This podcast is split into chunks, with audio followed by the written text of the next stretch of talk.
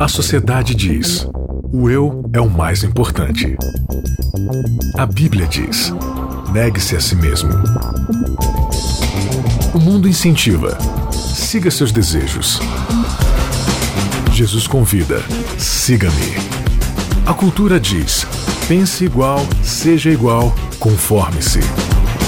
O cristianismo diz: não se conforme com os pensamentos deste século.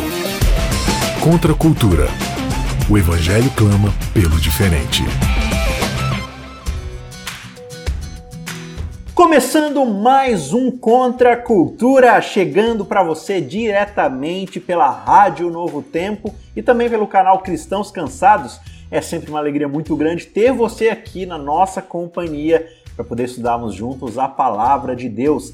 Estamos aqui nesta série maravilhosa, série fantástica que se chama criaturas da palavra, como interpretar as escrituras, qual o relacionamento que um cristão deve ter com a palavra de Deus, da forma que ela transforme o ser humano, da forma que ela nos mude para vivermos os princípios do reino e da graça de Jesus Cristo.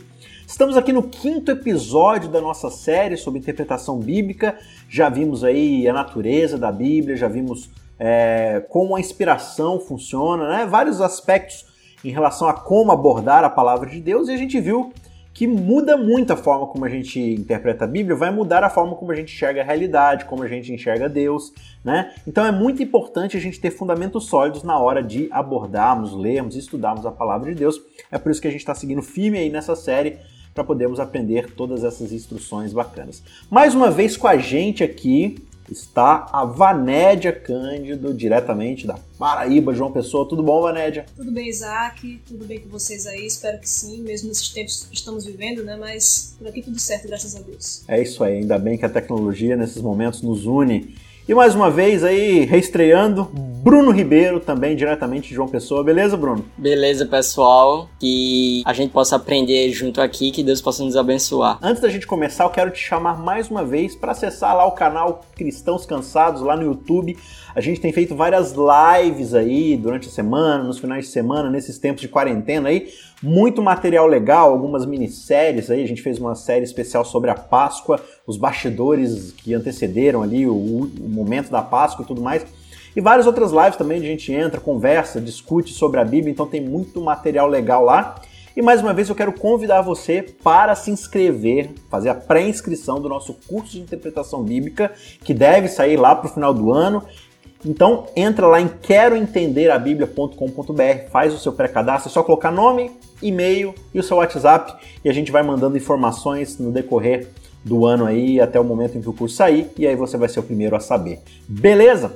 Então vamos lá, o episódio de hoje se chama Solamento. A gente vai falar hoje sobre um princípio, um princípio muito importante, muito caro para os protestantes, que é o princípio do sola escritura, né? Você sabe que os protestantes, quando eles fizeram ali o momento da reforma, o início da reforma, eles trabalharam com cinco pontos básicos que essa reforma traria. E o primeiro deles, que dá sequência aos outros quatro, é justamente o princípio da sola escritura. E aí eu queria saber, Bruno, quando a gente fala desse princípio chamado sola escritura, qual que é o fundamento principal e que ideias de interpretação bíblica estão implícitas nessa frase ou nesse conceito? Dentro da tradição cristã, todos os cristãos aceitam que a Bíblia é a palavra de Deus. Isso é uma condição para você ser cristão. Se você não aceita que a Bíblia é a palavra de Deus, não tem como você ser cristão. Então, não importa de que variedade, de que denominação, de que vertente, todos os cristãos aceitam que a Bíblia é a palavra de Deus. Agora, o que diferencia protestantes de outras vertentes, como o catolicismo, a tradição ortodoxa, é que os protestantes eles acrescentam a palavra somente quando eles estão pensando nas escrituras sagradas. Somente a Bíblia é a palavra de Deus. Sola escritura, somente a Bíblia. Então a Bíblia é a nossa única regra de fé e prática. E essa é a grande diferença da vertente protestante para outras vertentes dentro do cristianismo. é, a gente teve esse movimento aí chamado de reforma protestante. Por que, que foi necessário esse movimento? O que, que desencadeou esse momento histórico onde os, alguns cristãos se unem para poder trazer de volta valores como colocar a Bíblia no centro? O que estava acontecendo? Qual foi a ideia? O que, que trouxe essa necessidade? Qual era a abordagem bíblica que estava sendo feita que causou esse tipo de, digamos assim, protesto? Em resumo, pessoal estava bastante preso à tradição da igreja, né? Até hoje, né?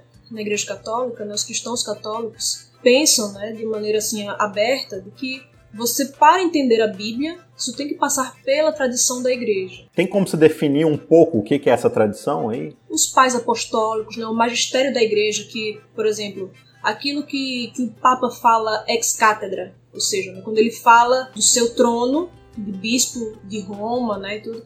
Então ele está falando ali de maneira infalível e tudo mais. Isso e o fato da Bíblia não, não estar acessível a todas, todas as pessoas, né? O próprio fato de que a Bíblia não era ensinada no vernáculo das pessoas. Era, ela era ensinada em latim e você tinha traduções poucas, né, em, em, algumas línguas, mas assim, de um modo geral, a Bíblia não estava na língua das pessoas e não era ensinada na, na língua das pessoas. Aí vem Lutero traduz a Bíblia para o alemão.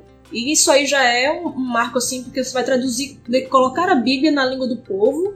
E só isso já, fez, já desencadeou uma série de reformas sociais, porque se eu coloco a Bíblia na língua do povo, Agora, eu quero que essas pessoas tenham acesso a, a, ler a Bíblia. Mas como fazer isso se a maioria das pessoas era analfabeta? Então, é, eu vou ter uma revolução aí educacional, né, porque as pessoas vão agora ser ensinadas a ler para poder ler a Bíblia. Havia um, uma grande barreira de acesso à escritura que a reforma tentou é, derrubar, né?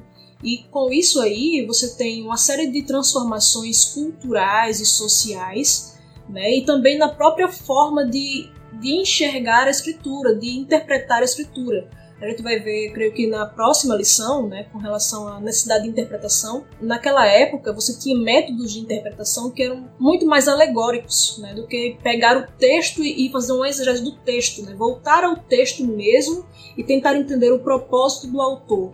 Isso não acontecia muito, né, porque você tinha a igreja que interpretava para você, você não tinha que parar e estudar realmente, né, isso não era tão incentivado assim.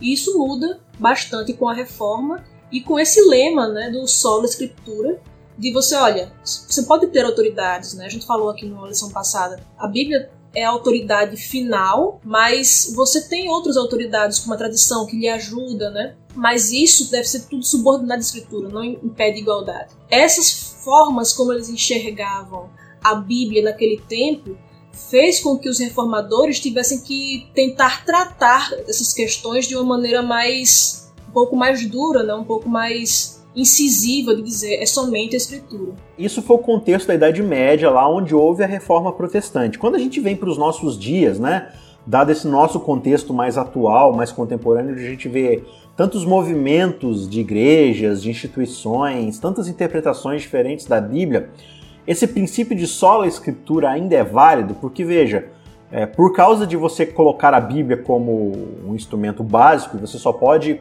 é, tirar os conceitos bíblicos de fé, de prática a partir dele, você abriu mão de um ponto central de interpretação, que no caso era a tradição da igreja, né, o magistério e tudo mais, e você abriu isso para todo mundo. E aí você tem várias e várias interpretações. Isso ainda é válido hoje? Ainda podemos aplicar o princípio de sola escritura? Existe algum equilíbrio a ser buscado? Ou ele deve ser rechaçado totalmente? A gente já percebeu que não deu certo, que isso levou para a gente para uma bagunça. Qual é a metodologia ou quais são as seguranças que a gente tem que tomar na hora de abordar essa ideia de que a gente deve interpretar por conta própria a Bíblia e colocá-lo como ponto central aqui. Tem alguns pontos aí que devem a gente deve tomar cuidado na hora de interpretar a Bíblia. Por exemplo, a gente não pode confundir o sola escritura com a ideia de livre interpretação, tipo, ah, toda interpretação é livre, toda interpretação é válida, etc. Porque em primeiro lugar não é. Quando você advoga o sola escritura, na verdade você está advogando o livre exame, ou seja, você pode examinar aquele ensino e conseguir chegar àquela conclusão baseada em métodos adequados de interpretação. Mas isso não significa que daí se segue que toda interpretação é válida, porque nem toda interpretação é válida. Além disso, Isaac, tem umas questões que é, que é importante deixar claro que às vezes as pessoas confundem. Por exemplo, existem alguns textos e alguns ensinos da Bíblia que são mais claros e mais fáceis de lidar do que outros. Por exemplo, o ensino de que Jesus é Deus é muito tranquilo de lidar na, na Bíblia. É, é fácil você conseguir encontrar evidências uma atrás da outra do Novo Testamento. É um ensino que o Novo Testamento enfatiza que Jesus é Deus. Outros ensinos na Bíblia já não são tão fáceis assim de encontrar. Poderia dar um monte de exemplo, mas eu penso que quando a gente está falando sobre será que uma mulher pode ser pastora, etc. Então o debate já é diferente. Agora muitas vezes as pessoas eles querem pegar esses tópicos, tipo qual é a forma correta de interpretar o Apocalipse. E isso, num primeiro momento, não é tão fácil assim de da gente chegar diferente do ensino da Bíblia sobre a Trindade, que é mais, a gente tem mais textos, as escrituras são mais claras sobre isso, etc. Agora o pessoal quer pegar muitas vezes esses pontos que são mais difíceis e daí derivar que toda a Bíblia é assim. E não, nem toda a Bíblia é assim.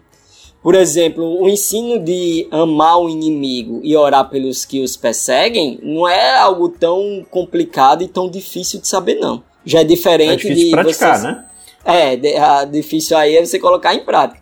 É, que, que já é diferente da gente saber qual é exatamente a interpretação das trombetas, dos selos nos, no Apocalipse, etc. Ao ponto de que a Bíblia é clara em determinados assuntos, principalmente nos assuntos que são relativos à nossa salvação, que são relativos à divindade e, e, e à personalidade do nosso Deus, quem Deus é que são relativas à nossa adoração e, na, e à nossa vida cristã, tipo o, o tópico sobre ética sexual, a Bíblia é muito clara sobre isso. Agora existem outros assuntos que as escrituras não é, não está tão claro assim. É, agora, não é porque esses assuntos não estão tão claros assim que se segue que todos os assuntos são difíceis, entendeu, Isaac? Esse, esse ponto é significativo. Então, assim, a gente ter métodos corretos de interpretação nos livra da gente ter essa ideia de que ah, toda interpretação é válida, que é isso que o solo escritura leva, e isso é completamente falso. Tem também outra questão que o fato de você ter várias denominações dentro do seio cristão não significa necessariamente que isso é uma bagunça ou vai ser sempre uma bagunça completa. Né? E que essa bagunça se originou de você dizer, olha, agora você tem a possibilidade de livre exame. Né? Porque é o seguinte: você tem uma série de denominações dentro do seio cristão, só que grande parte delas, como o Bruno falou, né, assim, elas vão ficar em zonas que são muito claras na Bíblia. Então, assim, o núcleo duro da fé cristã, com relação à salvação, com relação à trindade, com relação a essas coisas, a maioria das denominações, a maioria esmagadora, é concordante com isso. E, e você ter denominações diferentes independe de, de você ter levantado o lema de história escritura ou não. Tem, dentro da, da fé católica, você tem várias denominações dentro do catolicismo, né, que não são reconhecidas pela, pela igreja é, mãe, mas você tem várias, você teve várias divisões ao longo da história e você tem ainda algumas centenas, né, grupos minoritários, mas você ainda tem. Então não foi necessário que Lutero é, aparecesse para dividir os grupos católicos.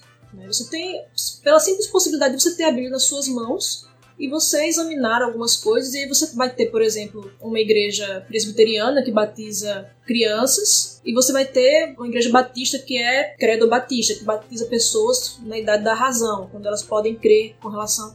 Mas com relação a como é que a pessoa é salva, se é pela fé ou pelas obras, essas coisas que são bastante claras na Bíblia e a Bíblia enfatiza bastante. As denominações, de um modo geral, elas são concordantes. Então, assim, não é porque você pode agora examinar de uma maneira livre, interpretar de maneira livre, que é diferente, como o Bruno disse. Mas examinar de maneira livre, você ter a condição de examinar, isso não significa que vai gerar uma Babel completa.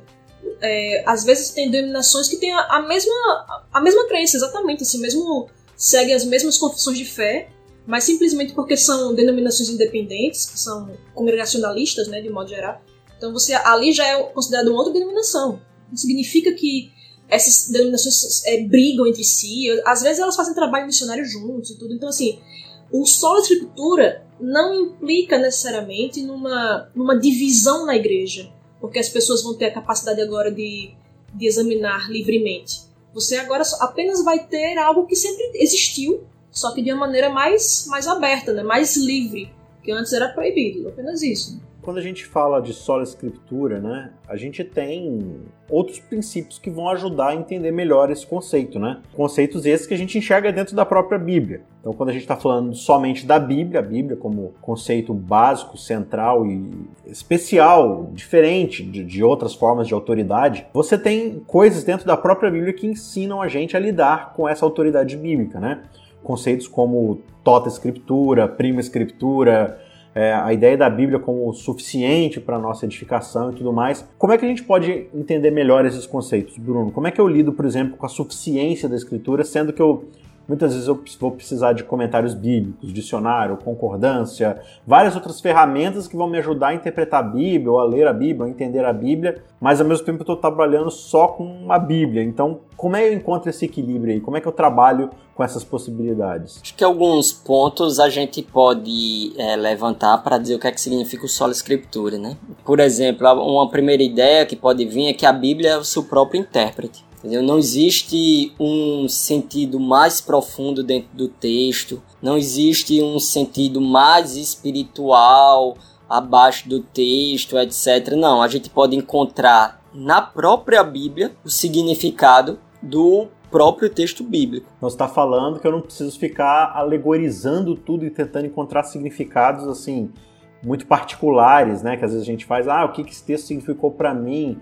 Aí você começa a criar né, certas alegorias na sua cabeça para aquele texto, né? É, como a Vané já falou aqui, né? Ah, o texto pode trazer várias interpretações, aqui, várias possibilidades. O texto é infinito de significados, cada um vai ter uma verdade não é com esse tipo de, de alegorização que a Bíblia trabalha, né? Isso. Por exemplo, pegar a ideia de que Jesus disse, né? Se você tiver fé de um grão, tamanho de um grão de mostarda e disser aquela montanha, lança-se ao mar, ela vai lançar. E a pessoa pega e diz, não, essa montanha é uma montanha de problemas essa montanha pode ser uma dificuldade na sua vida, etc. Quando você vai ler ali o texto, o contexto, etc., não tem nada, tem nada a ver com isso. Qual é o nome das cinco pedrinhas de Davi, né? é, cada uma da, da, das cinco formas de você vencer um gigante na sua vida.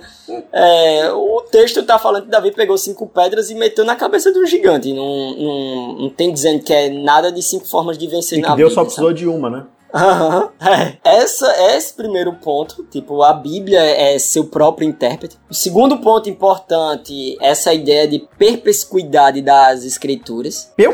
É... O que? O que? Significa uma perspicuidade das escrituras. Significa que a Bíblia não é difícil como o pessoal muitas vezes. A Bíblia não encara, é tão difícil quanto a palavra chega. perspicuidade. É, isso. É, no todo, a Bíblia é muito clara sobre o que ela quer dizer, sobre a mensagem central dela, sobre quem é Deus, sobre como é Deus, sobre como Deus age, etc. Porque isso é importante, Isaac, porque as pessoas dizem, ah, a Bíblia é um livro muito difícil, a Bíblia é um livro complexo, etc. Aí você pergunta, por quê? Não, porque eu li Daniel, li Apocalipse, etc. Mas valeu Gênesis, valeu os Evangelhos, Vá ler as cartas de Paulo e você vai ver, como você disse anteriormente, que o difícil ali, por exemplo, é, por exemplo, eu confiar em Deus para minha salvação. Sabe? Isso é que é difícil. E não como é que funciona o processo da salvação. Não, não, é difícil essas coisas, entendeu? Difícil é, por exemplo, eu confiar que, que Jesus Cristo é meu único Senhor e Salvador. Isso é que é, é difícil. E tem um outro ponto que eu gostaria de levantar, que é a da suficiência das escrituras, ou seja, a Bíblia ela é suficiente como única regra de fé e prática. Qualquer ponto que a gente vai crer em termos de fé e prática, não é qualquer ponto que a gente vai crer em termos de qualquer coisa, tá? Porque a Bíblia não fala nada sobre buracos negros e isso é, isso pode ser uma crença. A Bíblia não fala nada sobre COVID-19, a Bíblia não fala sobre esses negócios, apesar de achar que lá na frente alguém vai dizer que a Bíblia previu a Covid-19. Mas enfim, a Bíblia não fala dessas coisas. A ciência fala, outras autoridades falam, e a gente pode acreditar nessas coisas com base nessas outras autoridades. Agora, Com relação às escrituras, quando a gente está falando sobre regras de fé e prática, sobre questões relativas à fé e prática, então a Bíblia é suficiente para tudo que a gente precisa para a gente formar crença, para a gente formar doutrina, para a gente formar aquilo que a gente vai crer em termos de fé. Né? Então, 1 Timóteo 3, 16 e 17 é muito clara. Toda escritura inspirada por Deus e é útil para. E aí ele vai dar um monte de coisa para o ensino, para a correção, para a educação na justiça, a fim de que o homem de Deus seja perfeito e perfeitamente habilitado para toda boa obra. Ou seja, se tem alguma coisa que Deus quer do seu povo, ele colocou nas escrituras, para que o homem de Deus seja ou perfeito ou Deus quer que ele faça alguma coisa, ou seja, ele seja perfeitamente habilitado para toda boa obra. Se tem alguma coisa que Deus exige do seu povo, está nas Escrituras. Se não está nas Escrituras, então não é algo que Deus exige do seu povo. Quando a gente fala aí dessa, dessa ideia do solo escritura, né? Existem alguns vícios que a gente geralmente tende a ter na hora de interpretar a Bíblia, que acabam levando a gente para caminhos que talvez a Bíblia não tenha se colocado a isso, né? O Bruno acabou de falar aqui de Timóteo, a ideia de que toda a escritura, né? ela é inspirada por Deus, ela é útil para o ensino. É interessante que lá em Romanos 15 também, Paulo fala no verso 4: tudo que outrora, ou tudo que antigamente foi escrito, foi escrito para o nosso ensino, justamente, né? A fim de que pela paciência e pela consolação das Escrituras a gente tenha esperança. Esse tudo que foi escrito Paulo está falando aqui assim, né? E, e, aí você pode ver também a, a, própria abordagem de Jesus quando ele vai explicar para os discípulos lá no caminho de Emaús, né? Começando por Moisés, passando pelos profetas. Esse tudo aí, tanto na abordagem de Jesus quanto do que Paulo está falando, tanto para Timóteo quanto para a igreja de Roma, seria você é, passear por textos selecionados, textos-chave e criar doutrinas em cima de textos assim bem escolhidos a dedo assim para montar uma forma de pensamento ou existe uma forma mais ampla que a gente deve levar em consideração na hora de abordar a Bíblia? É, isso é muito interessante, Zé, porque várias pessoas falam assim: ah, olha, você não pode fazer doutrina com base em um único texto. Você tem que pegar vários textos e juntá-los e dali você fazer uma doutrina. Só que não é bem assim que funciona. Essa, a gente até entende assim, a boa intenção de quem fala uma coisa assim, mas não é assim que funciona. A gente tem várias doutrinas que os cristãos creem que estão em um único texto, porque só tem um texto na Bíblia que fala dele. Por exemplo, é, o milênio, você só vai ter um texto na Bíblia falando sobre o milênio. Ah, nós, como adventistas que cremos, estudamos Daniel, né, na, na temporada passada, você vai ter a profecia das 2.300 manhãs. Isso aí você só vai ter também num único texto. Então você vai ter vários ensinos da Escritura que só estão alicerçados num único texto. A questão é que você não pode quando você tem vários textos falando do mesmo assunto, ignorar os outros textos para ficar apenas com um. Aí sim você pode dizer, olha, você não pode fazer doutrina com base nesse único texto, quando há outros textos também tratando disso. Então você vai pegar a, o ensino bíblico em sua totalidade. Agora você não vai fazer isso de uma maneira indiscriminada. Você vai pegar aqui um texto de Malaquias com outro de Apocalipse e vai juntar com o de Mateus para fazer ali uma salada sem ver se aqueles textos estão de fato no seu contexto, se eles estão falando do mesmo assunto. Então você vai usar toda a escritura, né? Porque toda a escritura é inspirada por Deus. Você não tem um cânon dentro do cânon, né?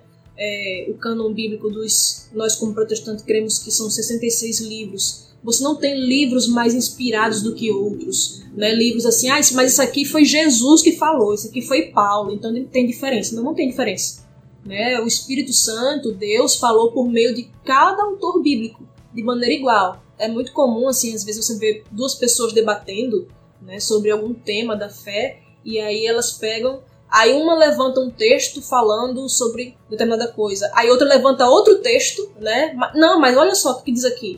Por exemplo, um debate sobre a Trindade, e aí, olha, esse texto aqui está falando que Jesus é Deus. Aí vem a pessoa e diz assim: não, mas esse texto aqui mostra que ele não é. Um texto que aparentemente mostra que Jesus não é Deus, né? Porque você vai ter textos assim que são meio difíceis de explicar com relação a isso. Aí essas pessoas ficam uma, uma metralhadora de textos, uma com a outra, né? Aqui acabar a munição primeiro, perdeu, né? Só que não é assim. O texto que, que você usa para jogar contra o meu é tão escritura quanto o texto que eu usei. E eu não posso jogar um texto contra o outro. Toda a escritura é inspirada por Deus. Então, se eu vejo um texto que fala que Jesus é Deus e outro que fala que Jesus aparentemente não é tão igual ao Pai, aparentemente Jesus não é Deus, o que é que eu faço? Eu fico com esse texto aqui e jogo esse fora? Não, isso aqui é um estudo de uma pessoa que não tem um compromisso com a palavra de Deus. Mas quando tem um compromisso com a palavra de Deus, eu pego esse texto aqui que fala isso, esse outro texto que aparentemente se contradiz com esse, agarro os dois, seguro os dois e me debruço sobre os dois para ver que eles se harmonizam. A gente não precisa ficar jogando um texto contra outro para mostrar que a gente está certo e o outro está errado. Isso, na verdade, faz com que você retire a autoridade da escritura. Quando eu entendo que toda escritura toda escritura é inspirada por Deus, eu vou entender que um texto de Mateus é tão válido quanto um texto de Apocalipse. Que um texto que Jesus falou é tão válido quanto um texto que Paulo falou. E gente que pega e fala assim: ah, mas Jesus é minha chave hermenêutica. Jesus é minha chave hermenêutica, para muitas pessoas significa: ah, isso aqui que não se encaixa com Jesus, não parece com o Jesus que eu creio, então isso aqui não foi inspirado por Deus. O Jesus que ela criou a imagem e semelhança dela, porque como é que nós conhecemos Jesus? Quando, onde foi que nós ouvimos falar sobre Jesus? Foi na Bíblia. Então, se eu acho que Jesus tem autoridade, eu tenho que ouvi-lo, inclusive acerca do que ele fala sobre a Escritura. E Jesus sempre levou em alta conta a Escritura. Muitas pessoas aí hoje em dia estão falando que é bibliolatria, né? Crer que a Bíblia é a palavra de Deus. Jesus é a palavra de Deus viva, mas a, a Escritura é a palavra de Deus escrita. Então, se eu levo Jesus em alta conta, eu vou levar também em alta conta a sua palavra. A, a pessoa que diz assim, não, eu não olho para a Bíblia, eu olho para Jesus. Tá, mas onde foi que você conheceu Jesus? O que, que é. te revelou Jesus? Pois é, obedecer a Jesus envolve necessariamente obedecer a Escritura. Obedecer a Escritura faz parte da nossa obediência a Jesus. Então, assim, você ficar jogando um contra o outro é deixar de lado esse princípio, né, que foi tão é, dificultoso. Né? Tantas pessoas tiveram bastante trabalho de pesquisa, de estudo, de perseguição para poder defender que é a, toda a escritura é a palavra de Deus. Né? Muito bem, infelizmente nosso estudo chegou ao fim, só que tinha um ponto que eu queria tratar ainda, que eu acho que é muito importante, tanto para os adventistas quanto para quem não é, porque alguns que não são vão falar assim, tá, mas vocês falam aí de solo escritura, mas você tem uma mulher aí que escreveu dezenas de milhares de páginas que vocês colocam em pé de igualdade com a escritura. Então vocês adventistas não acreditam de fato em solo escritura. E tem muito adventista olhando e falando assim, mentira, a gente acredita sim mas não acredita não, porque acha que realmente Ellen White e Bíblia, né? Vamos fazer o seguinte, vamos gastar mais uns 15 ou 20 minutinhos conversando sobre isso, só que a gente vai fazer isso lá no YouTube. Então, terminando o episódio aqui, acesse lá youtube.com.br cristãos cansados, vai ter um vídeo apêndice lá falando só sobre Ellen White e o princípio de solo escritura. Eu convido você para encontrar a gente lá. Deus te abençoe então. A gente se vê na semana que vem. Um forte abraço. Contra a cultura o Evangelho clama pelo diferente.